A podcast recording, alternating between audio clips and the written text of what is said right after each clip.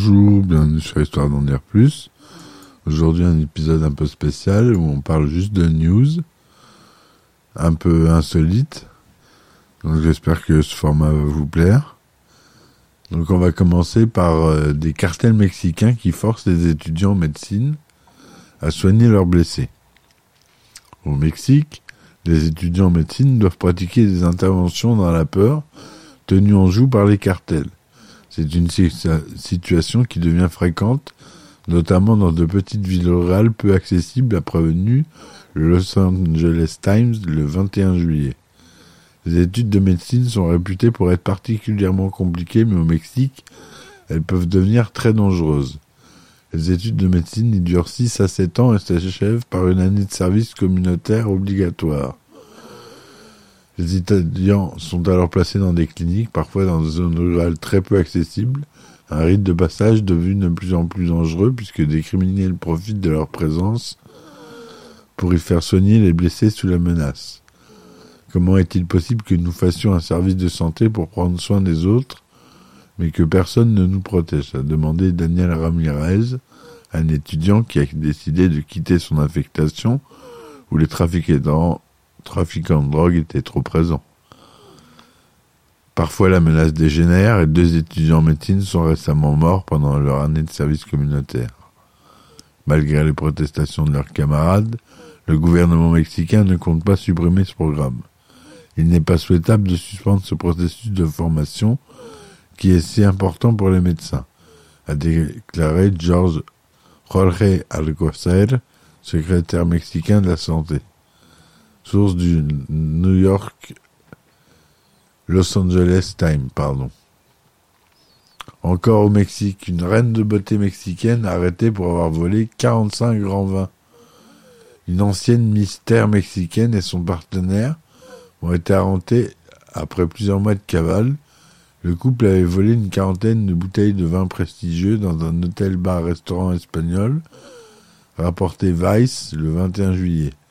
Priscilla Lara Guevara et son compagnon Constantine Gabriel Dumitru ont été arrêtés après avoir volé 45 bouteilles de vin dans un hôtel-restaurant en Espagne. Selon les autorités, la reine de beauté mexicaine a volé les bouteilles pour une valeur de près de 1,6 million d'euros. Les enquêteurs ont affirmé que le vol était planifié planifié puisque le couple s'était déjà rendu dans ce restaurant trois fois cette année.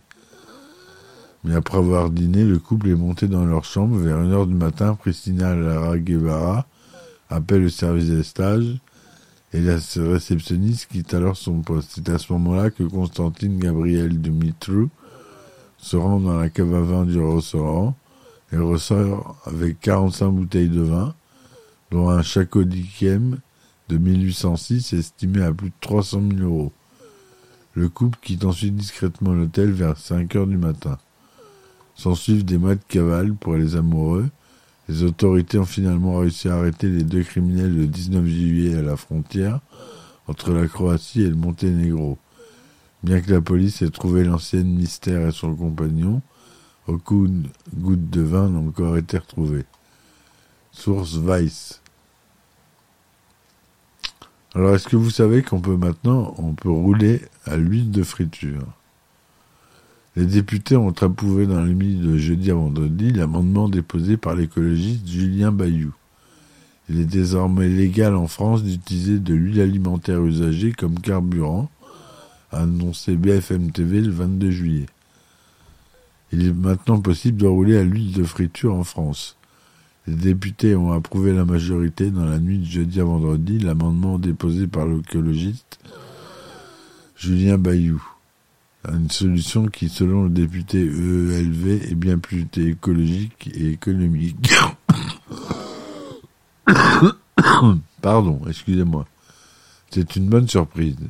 Tant mieux si cela permet de développer cette pratique qui réduit les pollutions des eaux, est bonne pour le climat, le porte-monnaie et l'indépendance énergétique, a déclaré le, député avant d'ajouter En France, on n'a pas de pétrole, mais on a de l'huile de friture. Utiliser l'huile alimentaire est déjà une pratique connue, mais restée illégale dans le pays. C'était illégal en France, mais très répandu en Europe et dans nos régions, mais de manière clandestine, affirme Julien Bailly. Pour le député, l'utilisation d'huile alimentaire usagée est un véritable plus pour le pouvoir d'achat français. Il vaut mieux déprendre des baraques Afrique du Nord que du pétrole des monarchies pétrolières, a, présenté, plaisanté le député. Selon ses arguments écrits, 10 litres d'huile usagée correctement retraitée donnait jusqu'à 8 litres de carburant, rejetant 90% moins de gaz à effet de serre que notre diesel habituel.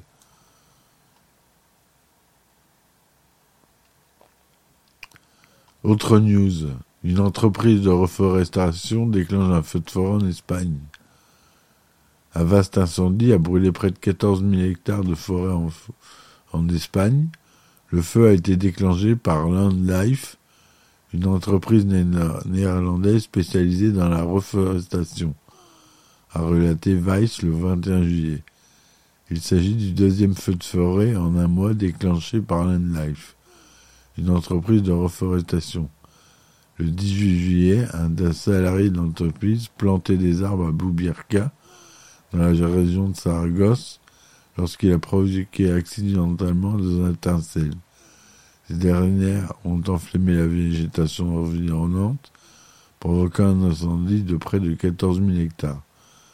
L'incendie s'est déclaré lorsque un ouvriers utilisaient une pelle rétro-spider pour préparer le sol en vue d'y planter des arbres cet hiver, a déclaré l'entreprise dans un communiqué.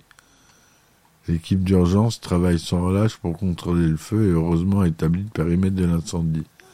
Néanmoins, nous sommes dévastés par la dernière estimation selon laquelle les dégâts s'étendraient sur environ 14 000 hectares, poursuit Landlife.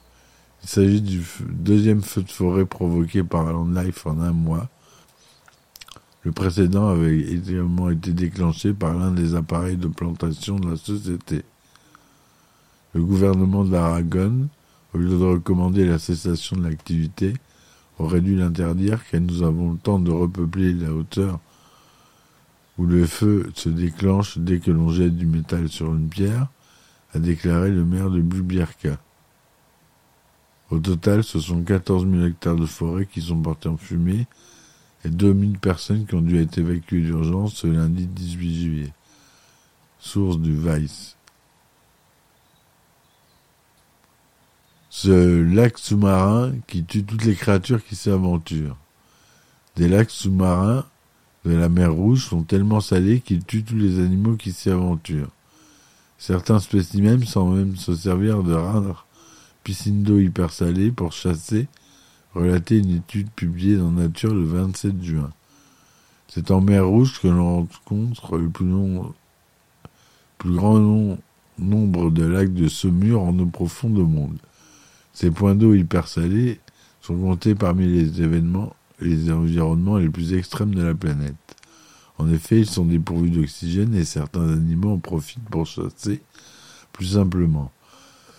Tout animal qui s'égare dans ce mur est immédiatement assommé ou tué, a déclaré Sam Purkis, professeur et président du département des géosciences marines de l'université de Miami. Bien que ces lacs soient dépourvus d'oxygène et surchargés en sel, la vie y est riche, de nombreux microbes s'y trouvent, les molécules aux propriétés antibactériennes et anticancéreuses ont déjà été isolés de microbes et de profondeur vivants dans ces lacs de saumure, a, expliqué Sam Purkis.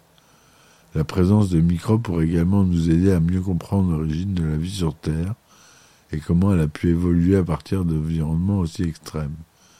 Pour l'instant, les scientifiques ne connaissent pas et ne connaissent que quelques douzaines de lacs sous-marins de ce type en mer Rouge.